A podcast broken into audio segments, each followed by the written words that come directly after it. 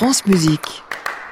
Et maintenant, Génération France Musique par Jean-Baptiste Urbain. Bonjour Jean-Baptiste. Mais bonjour, bonjour à tous. Ravi de vous retrouver jusqu'à 9h. Tout à l'heure, nous allons aller euh, à la découverte de l'un des conservatoires les plus dynamiques de France. Lequel? Réponse à 8h20. Un peu plus tard, à 8h40. Faites passer, Nathalie Moller a suivi des ados d'Aulnay-sous-Bois en Seine-Saint-Denis. Dans quelques jours, ils seront sur scène à l'Opéra Bastille, à Paris. Si, si. Et puis à 8h, nos chroniqueurs, Antoine Pecker nous racontera l'accouchement difficile du Bonus Cultura. C'est en Italie l'équivalent du pass culture, vous savez, ce chèque culture pour les jeunes que la France va mettre en place cette année. Thierry Hiderito, lui, reviendra sur la belle histoire des petites mains symphoniques. Génération France Musique sous le signe de la pédagogie, de la mémoire et de la jeunesse. Il est jeune, ce compositeur, quand il écrit ce divertimento. Il a 16 ans et déjà génial. C'est Mozart. Soyez les bienvenus.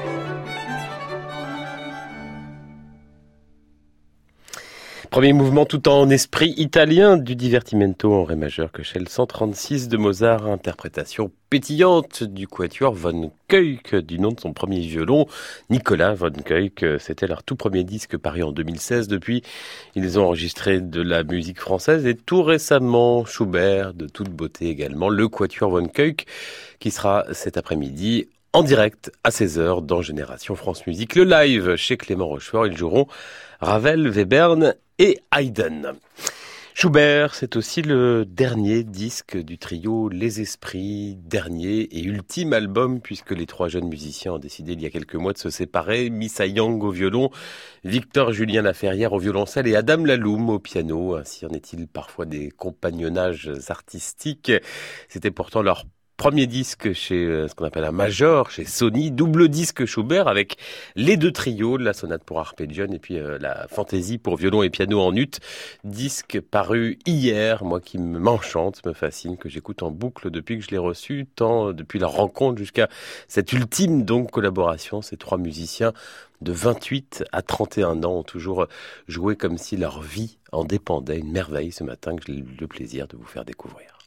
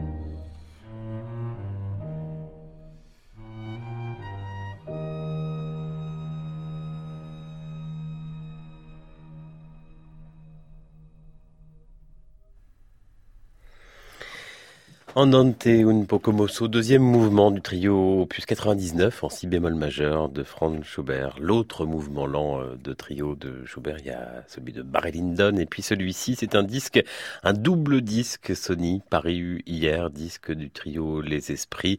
Ultime témoignage de cette union magique entre trois musiciens euh, qui, euh, donc je vous le disais depuis cet enregistrement, s'est séparé.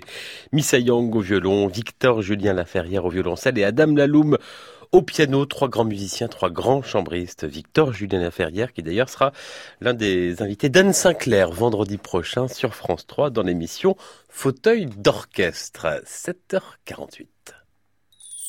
Génération France Musique, Jean-Baptiste Urbain.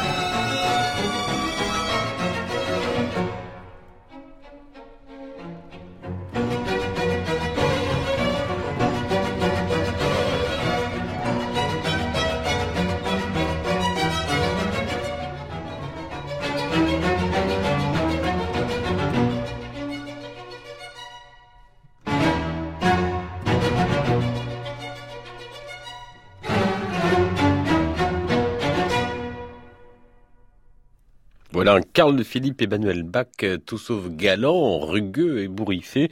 Presto final de sa Sinfonia en si mineur, l'ensemble Pulcinella, dirigé du violoncelle par Ophélie Gaillard. Ophélie Gaillard qui, avec son orchestre, s'apprête à sortir un nouveau disque autour de Boccherini. Cette fois, Boccherini au programme de son prochain concert. C'est demain à l'Anester, à côté de Lorient, dans le Morbihan. Et Boccherini aussi à Paris en février le 19, en la cathédrale Saint-Louis des Invalides. France Musique, 7h52. Elle approche, elle approche. La folle journée démarre dès la semaine prochaine dans la région des Pays de la Loire, Loire-Atlantique, Vendée, Maine-et-Loire, Mayenne et Sarthe. Avant Nantes, deuxième étage de la fusée. Ça, ce sera du 30 janvier au 3 février. Et France Musique y sera en direct les 1er et 2 février. L'an dernier, le plus grand festival de musique classique en France en fréquentation, c'était l'Exil. Cette année, la folle journée ouvre son thème au carnet de voyage, c'est-à-dire donc des compositeurs qui ont choisi d'aller découvrir d'autres pays, d'autres cultures, d'autres horizons. On aura largement l'occasion d'y revenir. Carnet de voyage, le disque officiel de la folle journée, paraît la semaine prochaine. Ils sont conviés le guitariste Emmanuel Rosfelder, la chanteuse Raquel Camarigna et le pianiste, son pianiste Johan Hero. Il y a également guest star le quatuor Modigliani et un bandonéoniste au prénom étonnant, Victor Hugo Villena.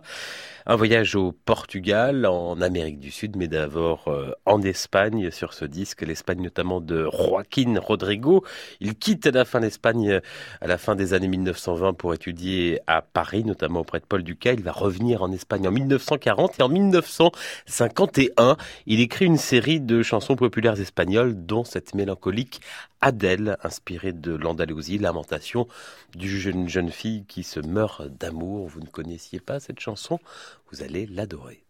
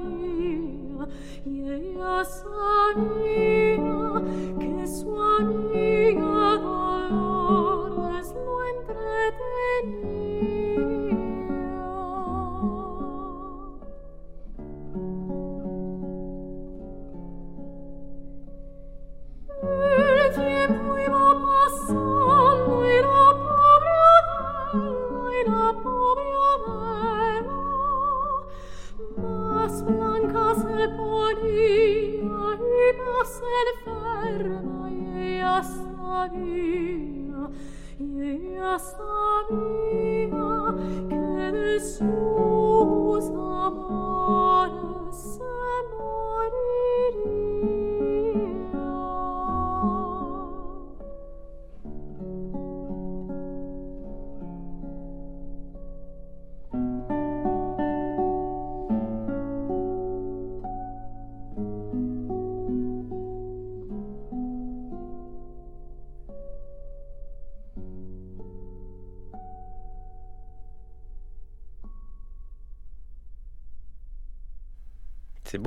Adèle, extrait des chansons populaires espagnoles de Joaquín Rodrigo, la voix de Raquel Camarigna, avec euh, la guitare d'Emmanuel Rosfelder, extrait du disque officiel de la Folle Journée 2019, carnet de voyage en partenariat avec France Musique. D'ailleurs, euh, Raquel Camarigna et Emmanuel Rosfelder seront les invités à Nantes. Ils joueront en direct invités de Frédéric Lodéon le 1er février. Ce disque, je vous propose de le gagner maintenant, tout de suite.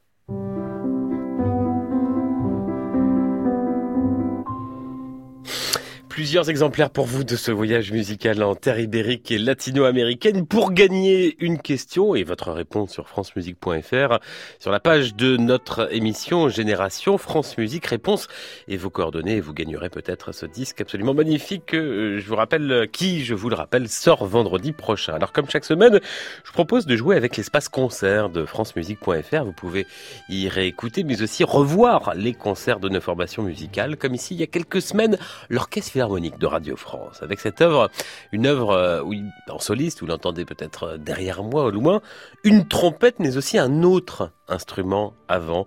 De quel instrument s'agit-il? Une trompette, oui, mais quel autre instrument avant?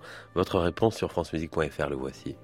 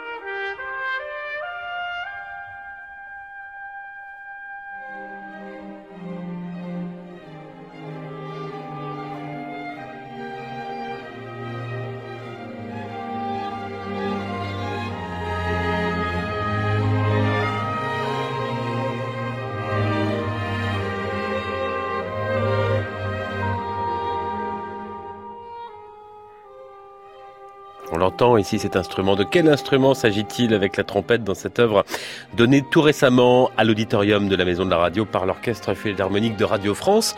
Trois propositions quand même. S'agit-il d'une clarinette basse, d'un corps anglais ou d'un basson? Clarinette basse, corps anglais ou basson On a déjà un premier gagnant, bravo à Eric Gibert à Rouen qui vient de donner la bonne réponse sans les propositions d'ailleurs. Votre réponse sur francemusique.fr pour gagner le disque carnet de voyage de la folle journée 2019. Faites vos jeux. La réponse dans une heure. À tout de suite.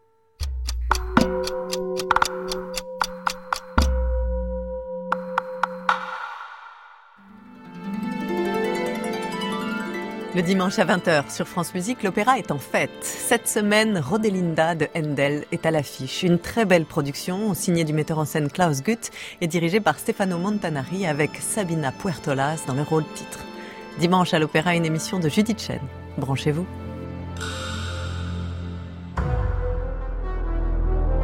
Mercredi 23 janvier, France Musique présente la série Philharmonia de France 2. Une série dédiée aux péripéties d'une femme chef d'orchestre nommée à la tête du Philharmonia.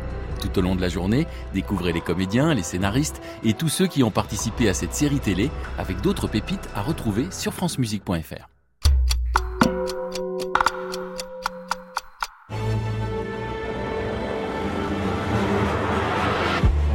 France Musique, France Musique. vous allez l'adorer.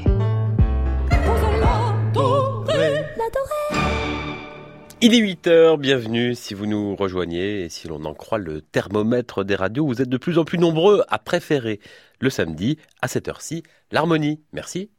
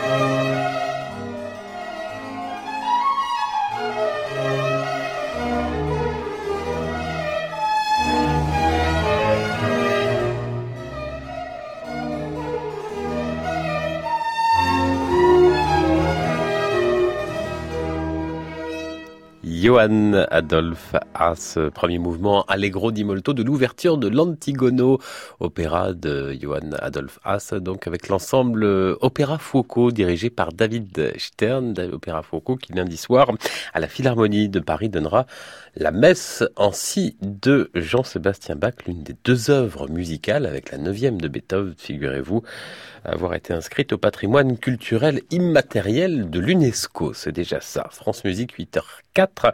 C'est l'heure de classique Info Week-end. Avec euh, d'abord euh, vous, Antoine Becker, bonjour.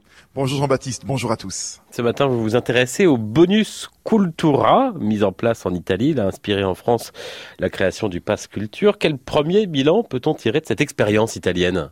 Alors il faut déjà le rappeler, Jean-Baptiste, l'idée du bonus cultura revient à Matteo Renzi, qui après les attentats parisiens de 2015 avait voulu, pour combattre le terrorisme, investir à part égale dans les dépenses sécuritaires et culturelles, et il avait donc mis en place en 2016 ces passes, consistant en des chèques de 500 euros offerts à chaque jeune de 18 ans à dépenser donc en offres culturelles. La mise en place fut pour le moins fastidieuse. Au départ, l'application fonctionnait mal. On a aussi vu des jeunes Italiens revendre leurs passes pour 300 euros, par exemple, à des gens plus âgés. Mais lors de la deuxième édition, qui s'est donc tenue l'année dernière, la situation s'est améliorée et il est intéressant de regarder les chiffres. Il ressort déjà que les dépenses totales se sont élevées à 192 millions d'euros concernant 417 000 inscrits. La première édition avait touché 356 000 inscrits, une hausse donc considérable. Et ce sont de loin les livres qui ont été privilégiés par les jeunes à hauteur de 80%. Amazon a publié de son côté le classement des livres que les jeunes Italiens se sont procurés sur la plateforme grâce au bonus cultura. C'est un mélange entre des ouvrages obligatoire dans les programmes scolaires et des best-sellers comme Dan Brown. La musique enregistrée vient en deuxième place à hauteur de 21 millions d'euros de dépenses et là, toujours selon Amazon, c'est le rap qui arrive largement en tête. Le spectacle vivant arrive lui derrière et surtout loin derrière le théâtre et la danse qui à eux deux ne réunissent qu'un million sept cent mille euros. C'est moins de 1% des dépenses des bonus cultura. Des chiffres qui ne manqueront pas de faire débat en France où le pass culture va être expérimenté dès cette année dans plusieurs départements. C'est assurément un changement de paradigme dans la politique culturelle entre l'offre et la demande. Alors ce qui pourrait toutefois rassurer Emmanuel Macron dans ce bilan italien, c'est que la région où le pass culture a été le plus utilisé en Italie, c'est le Val d'Aoste, frontalier avec la France. En Italie aussi d'ailleurs, le bonus cultura fait polémique, Antoine. Jusqu'au sein même du gouvernement, qui rappelons-le est une coalition hein, entre la Ligue d'extrême droite et le mouvement populiste 5 étoiles, le ministre des Biens et Activités culturelles, Alberto Bonisoli, qui est issu du mouvement 5 étoiles, est très critique envers ce dispositif. Pour ce dernier, je le cite, ce n'est pas un bon de paiement qui va accroître l'intérêt des enfants pour la culture. Il y a aussi le symbole, le bonus cultura, c'est une mesure phare du précédent gouvernement de Matteo Renzi. Mais au final, la coalition au pouvoir a quand même bien l'intention de maintenir ce dispositif qui commence, on le voit dans les chiffres, à être ancré dans la population. La troisième édition du programme est d'ailleurs ouverte depuis le 5 janvier. L'Italie doit plus que jamais faire de la culture une priorité. Près de 39% des jeunes de plus de 25 ans dans ce pays se disent inactifs culturellement, c'est-à-dire ne lisent pas de livres, ne vont pas au musée, pas sûr que le bonus cultura soit suffisant. Antoine Pecker, comme chaque semaine, chronique internationale en partenariat avec la lettre du musicien. Restons en Italie, Antoine, avec, euh, non pas Antoine, mais Antonio Papano et l'orchestre de l'Académie Sainte-Cécile de Rome dans cet extrait d'Aïda de Verdi. Tiens, ça me dit quelque chose.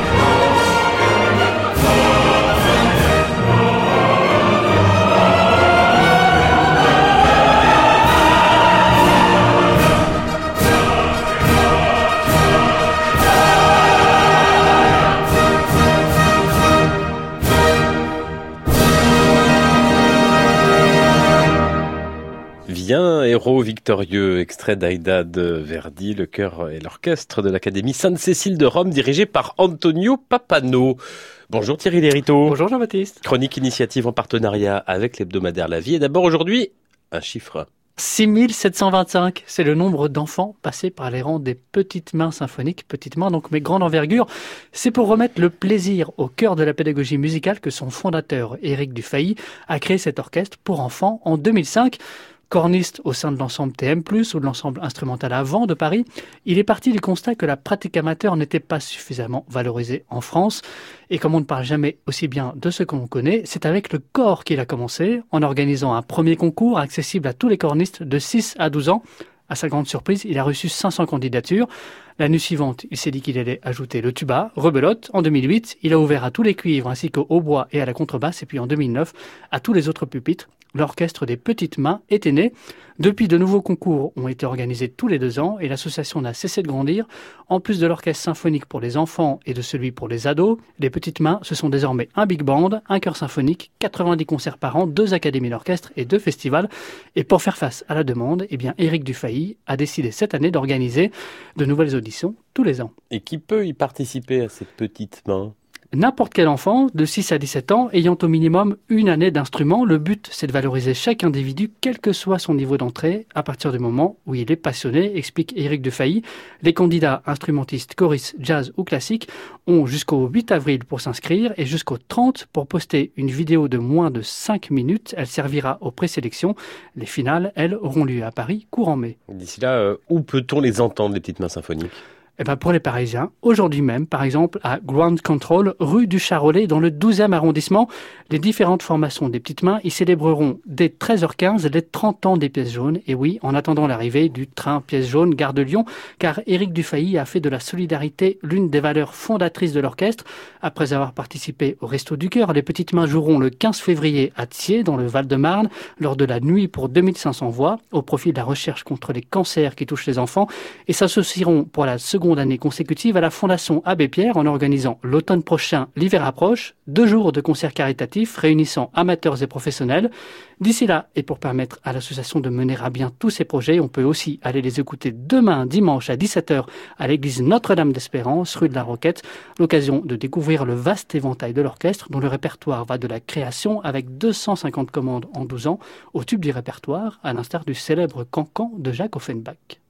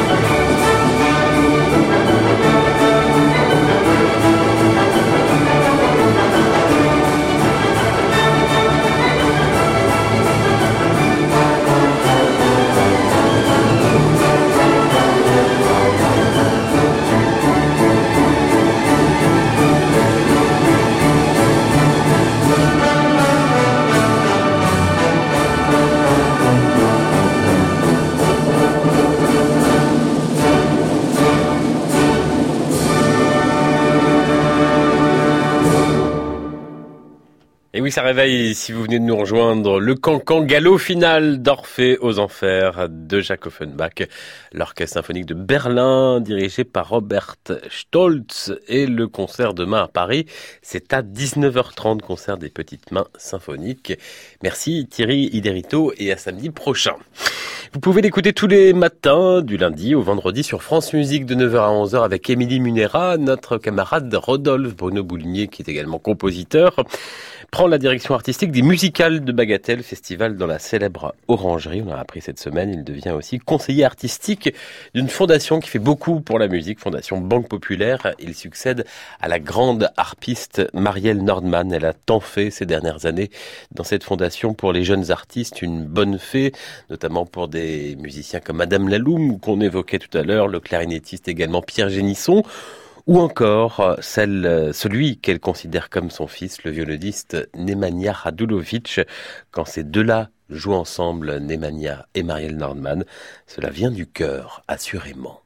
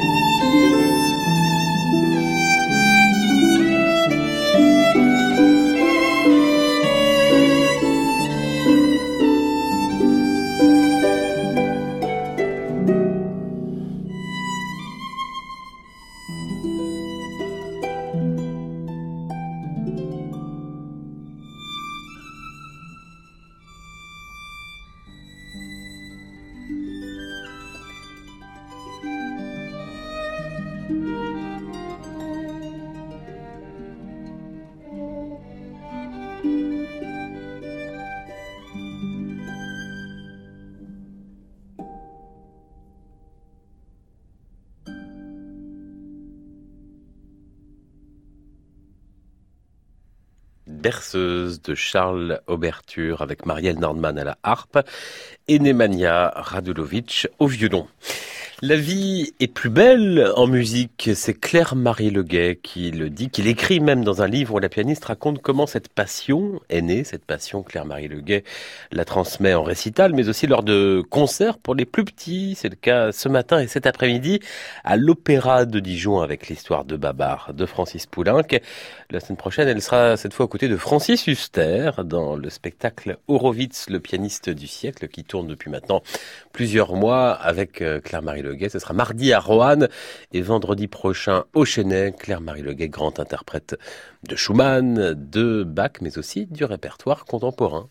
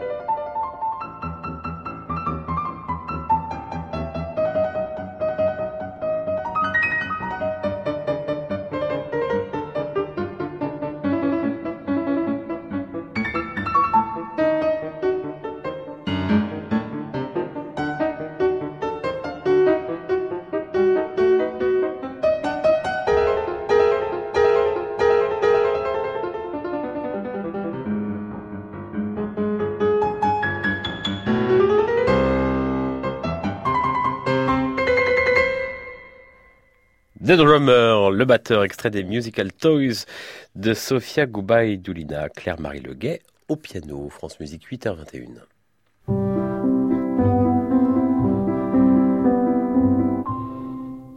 Chaque semaine, on part à la découverte des artistes aux quatre coins des territoires et ce matin, nous voici en Bourgogne grâce aux moyens techniques de France Bleu Bourgogne à Dijon. Bonjour Robert Yorka.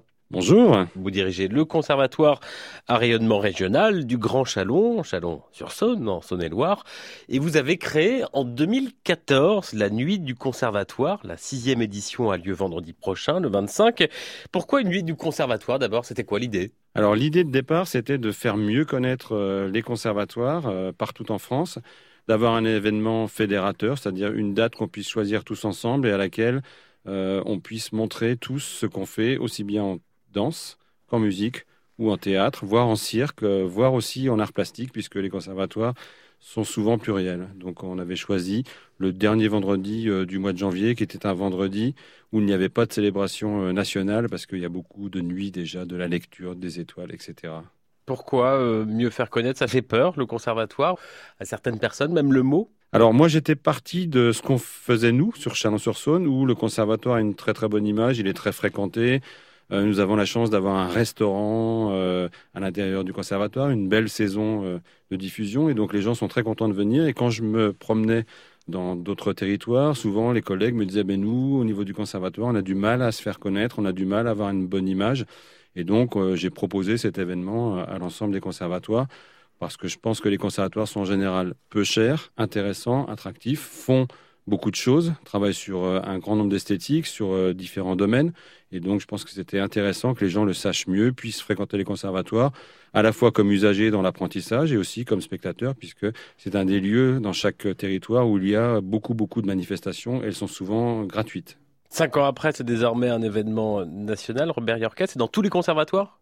Alors, hélas, pas encore dans tous les conservatoires, mais je crois que cette année, on a franchi le cap des 400 conservatoires. Par exemple, euh, nous avons euh, le conservatoire de Bordeaux, le conservatoire de Rennes, le conservatoire de Lille, le conservatoire de Metz, de Montpellier, de Tours, j'en passe, et, bien d'autres. 400 en tout, donc on va pas tous les citer. Robert Yorka, qu'est-ce qui va se passer par exemple vendredi prochain pour cette nuit des conservatoires dans votre conservatoire du Grand Chalon?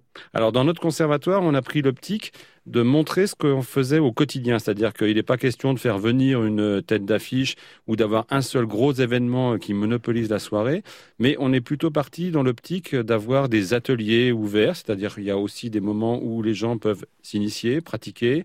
Il y a des ateliers parents-enfants. Je pense par exemple, on fait un atelier bébé et parents parce qu'on intervient régulièrement dans les crèches. On fait des nombreux, enfin, de nombreuses Petit spectacle, c'est toujours sur des formats courts, puisque pour que les parents, les usagers, enfin l'ensemble du public puissent assister à de nombreux événements. On a donc des événements qui se déroulent dans des salles dédiées, comme dans notre auditorium. On a aussi, par exemple, une battle de hip-hop avec nos partenaires de la Péniche, qui est la salle de musique actuelle de Chalon-sur-Saône. Et on a comme ça des événements, on a aussi des improvisations dans les couloirs. On a un flash mob euh, en direct de danse, c'est-à-dire qu'on va apprendre non pas à l'avance en diffusant une chorégraphie sur YouTube, mais en direct, euh, une petite chorégraphie qu'on va faire à 18h, puis qu'on refera à 19h aussi en extérieur du conservatoire. C'est une vraie nuit C'est jusqu'à quelle heure? Nous, on fait une programmation euh, globalement jusqu'à 1h, 2h du matin. Et puis après, on laisse euh, aussi une carte blanche pour que les élèves et les enseignants puissent se produire jusqu'à l'heure, une heure assez avancée, on va dire.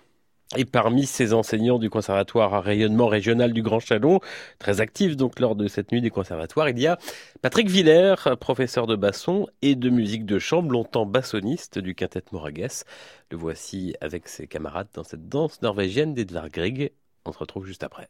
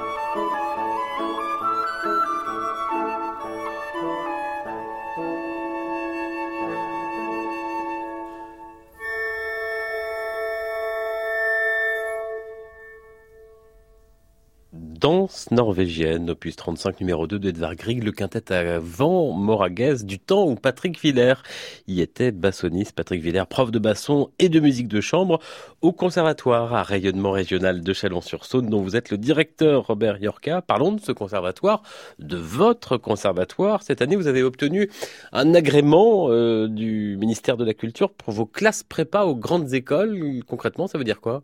Ça veut déjà dire que le ministère de la Culture reconnaît la qualité du travail euh, que nous faisons euh, au quotidien. Et c'est surtout un avantage pour les étudiants puisque pour la première fois de l'histoire des conservatoires, hors les deux conservatoires nationaux supérieurs de musique et de danse, un conservatoire peut enfin obtenir le statut complet d'étudiant pour ses élèves, c'est-à-dire que nos élèves des classes prépa peuvent bénéficier notamment des bourses du Crous et c'est quand même un sacré avantage pour les étudiants qui en ont euh, le plus besoin. Donc pour nous, c'était important. Robert Yorka, vous, vous accueillez combien d'élèves euh, aujourd'hui à Chalon? C'est plutôt en hausse, en baisse? Alors aujourd'hui, c'est toujours en hausse. Ça fait une dizaine d'années que c'est en hausse tous les ans et on a très exactement cette année 2050 élèves tout rang. Vous en refusez beaucoup? Alors on en refuse encore quelques-uns, mais on a effectivement euh, le souhait d'en accueillir euh, le plus possible et on a un système qui, en dehors de cursus, nous permet de mettre en œuvre régulièrement des stages d'une journée ou de deux journées qui permettent d'accueillir en plus des élèves du conservatoire qui ont l'envie de les faire, notamment je pense aux musiques du monde, mais à d'autres domaines aussi, euh, qui permet d'accueillir des, des, jeunes ou des moins jeunes, parce qu'on a aussi beaucoup d'adultes qui se présentent, sur un format beaucoup plus court que le format cursus habituel des conservatoires. Quand on dirige un conservatoire comme vous, euh, Robert Yorka, est-ce qu'on peut donner une inflexion artistique à une grosse institution, aux enseignements, euh, comme pour euh, un théâtre, une salle de concert, ou c'est difficile? Alors, c'est non seulement indispensable, mais j'allais dire, c'est l'intérêt d'être directeur. Parce que directeur, s'il est simplement gestionnaire, c'est peut-être moins passionnant, on va dire. Mon, objectif, c'est vraiment de travailler sur cette diversité en même temps de travailler sur le lien entre une saison artistique, donc le vrai spectacle vivant tel qu'il est donné dans sa modernité, on va dire, la plus avancée, mais aussi dans ses défenses du patrimoine, et de relier ce spectacle vivant avec l'enseignement, puisque les élèves conformes, amateurs comme professionnels, sont destinés à faire du spectacle vivant, à la fois comme, comme auditeur, spectateur et comme acteur. Donc c'est vraiment l'avantage qu'on a sur ce conservatoire, c'est qu'on a une très très belle saison euh, de diffusion, qui soit aussi bien sur la danse, sur la musique ou sur le théâtre, et qu'on peut relier très régulièrement euh, cette saison avec l'enseignement. C'est d'ailleurs grâce à ça, parce que je ne l'ai pas dit sur la partie du conservatoire, que Winton Marsalis a accepté d'être le parrain de l'édition 2019, parce que c'est un artiste avec lequel nous sommes régulièrement en contact par le biais de cette saison. Robert Yorka, directeur du CRR du Grand Chalon. La nuit du conservatoire, c'est vendredi prochain, le 25. Et puis le 8 mars, vous recevez à l'auditorium un big band que moi j'adore, le Kingston Amazing Big Band, avec entre autres le trompettiste David Enco. Beaucoup d'anciens de Chalon d'ailleurs? Alors des anciens de Chalon, des anciens de Lyon, puisqu'avant j'ai travaillé euh, sur le conservatoire de Lyon, donc on est toujours très content euh, de les faire revenir.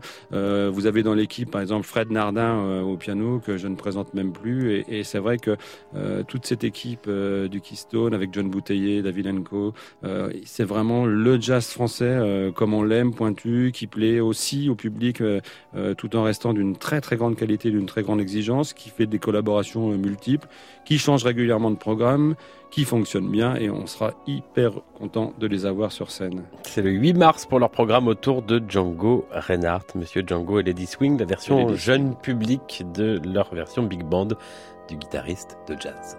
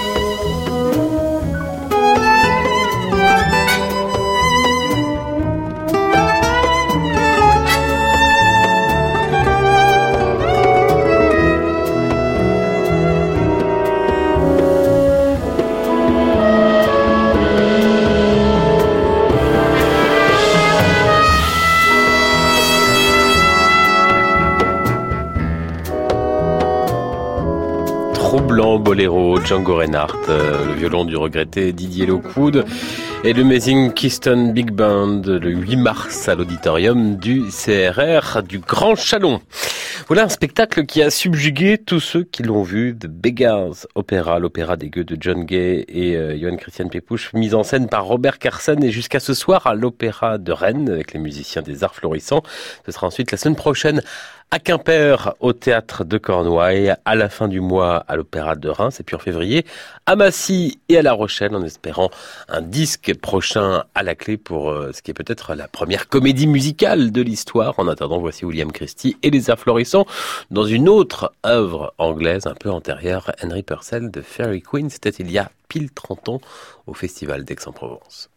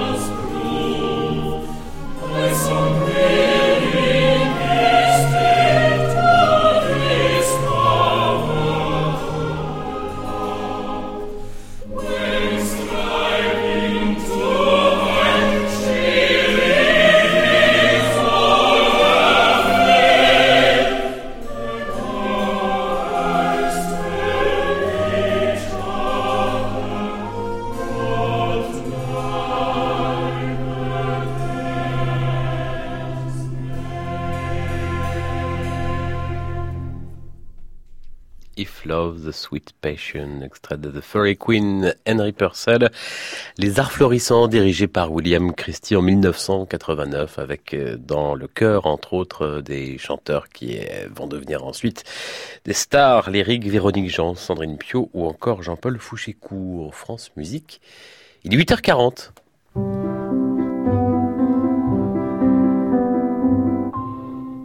C'est l'heure de fête passer la chronique reportage de Nathalie Moller. Bonjour Nathalie. Bonjour Jean-Baptiste, bonjour à tous. Dans les coulisses de l'Opéra Bastille ce matin. Oui, aujourd'hui je vous emmène entre les murs de cette prestigieuse institution parisienne, l'Opéra Bastille. On est au niveau moins 2 dans l'amphithéâtre, en pleine répétition d'une nouvelle comédie musicale. Elle s'intitule Élémentaire mon cher, en référence à un célèbre détective. Une idée? Élémentaire, mon cher. Euh, Watson, non, Sherlock Holmes. Sherlock Holmes, bravo. On est donc en pleine répétition de élémentaire, mon cher. Sauf que sur scène, ce n'est pas Julie Fuchs, Stéphane Degout ou une autre star de la scène lyrique. Ce sont des ados, 40 jeunes âgés de 12 à 18 ans qui font partie du CREA, le centre de création vocale et scénique d'Aulnay-sous-Bois en Seine-Saint-Denis. Élémentaire, mon cher, élémentaire, élémentaire, mon cher, élémentaire. Louise, Marie, Carla, Maureen, Tom, Andy. Ça fait là, pour certains, c'est la deuxième année, enfin c'est le deuxième spectacle. Moi, par exemple, c'est ma dixième année et du coup ma dernière. Et alors, ça fait quoi de chanter à l'Opéra Bastille? Bah, C'est génial. C'est spectaculaire parce qu'on n'y va jamais. Et... Après, c'est pas la première fois aussi que le Créa passe à Bastille. Il y, a eu, puis il y, a eu, il y en a eu deux. Ouais, la première fois, c'est notre première fois. La plupart, là, ce qui serait bien aussi, c'est qu'un jour, on fasse dans la grande salle et pas dans la petite. ambitieux ces jeunes Oui, alors ils ont du talent, beaucoup d'énergie et de l'ambition, oui, mais pas forcément en ce qui concerne les métiers de la scène, parce que le CREA n'est pas une formation professionnelle, c'est un espace de pratique amateur où l'on apprend à vivre ensemble.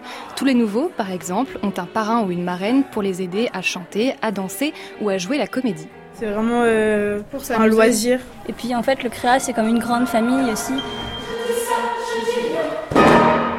Je suis Didier Grogeman, je suis le fondateur, créateur du CREA et en même temps le directeur musical. C'était important d'être à l'Opéra Bastille? Ah bah, Je trouve que déjà pour eux, euh, vous méritez d'être à l'Opéra. Vous avez un badge qui s'appelle artiste euh, et vous ne l'avez pas volé. C'est pas quelque chose que vous avez, euh, qu'on vous a donné comme ça voilà, pour vous faire plaisir parce que vous êtes des gosses de Seine-Saint-Denis, non, vous êtes des, gens qui ont beaucoup de valeur et qui méritaient d'être sur cette scène. Et, et pour eux, je trouve ça extra, c'est à vie. Et donc je suis très fier pour eux, quoi. C'est un souvenir à vie et en attendant, c'est aussi un spectacle à l'affiche de l'amphithéâtre Bastille dès la semaine prochaine, du 21 au 26 janvier. Ça s'appelle Élémentaire mon cher et c'est une comédie musicale de Thierry Boulanger et Alissa Landry.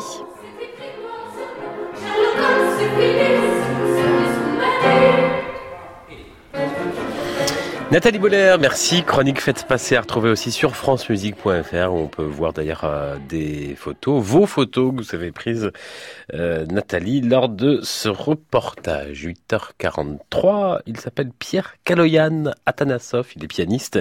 Il sera aujourd'hui à Sceaux, à l'hôtel de ville, d'abord pour une masterclass, ça c'est vers midi, et puis un concert alto piano avec l'altiste Léa Enino à 17h30. Pierre Kaloyan Atanasov qui a été un élève de Brigitte Et d'Alain Planès, entre autres, avec le violoniste Perceval Gilles et la violoncelliste Sarah Sultan. Il a fondé son trio, trio Atanasov, il y a une dizaine d'années. On attend avec impatience leur prochain disque, car le premier était de toute beauté consacré à Dvorak et à Smetana.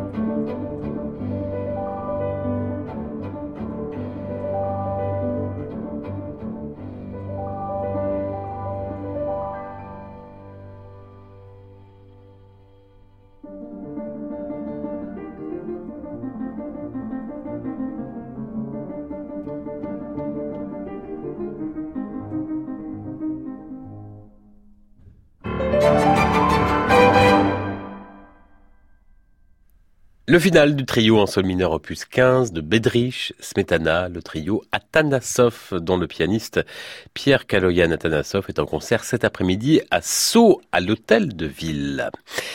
Des retrouvailles vendredi 1er février, Myung Woon Chung sera à la tête de l'Orchestre Philharmonique de Radio France, dont il a été le directeur musical pendant 15 ans, de 2000 à 2015. Il en est d'ailleurs toujours le directeur musical honoraire, programme Tchaïkovski le 1er février. Et l'un de ses premiers concerts comme directeur musical, eh bien, c'était en décembre 2000 à Montreux, en Suisse, à l'auditorium Stravinsky, Gabriel Fauré, la suite Péléas et Mélisande, la sicilienne.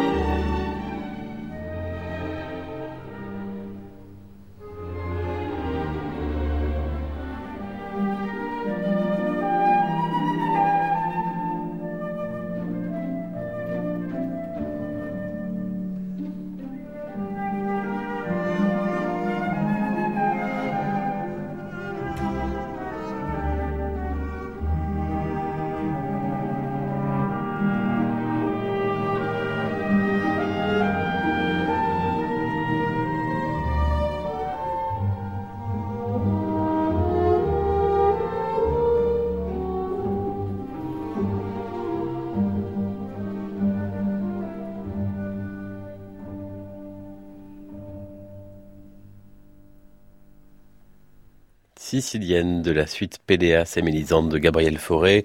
Myung Won Chung à la tête de l'Orchestre Philharmonique de Radio France en 2000, l'un de ses premiers concerts comme directeur musical de la formation. Le chef coréen retrouve euh, les musiciens du Philhar le 1er février à l'auditorium de la Maison de la Radio Concert Tchaïkovski. C'est l'heure de la réponse de notre jeu.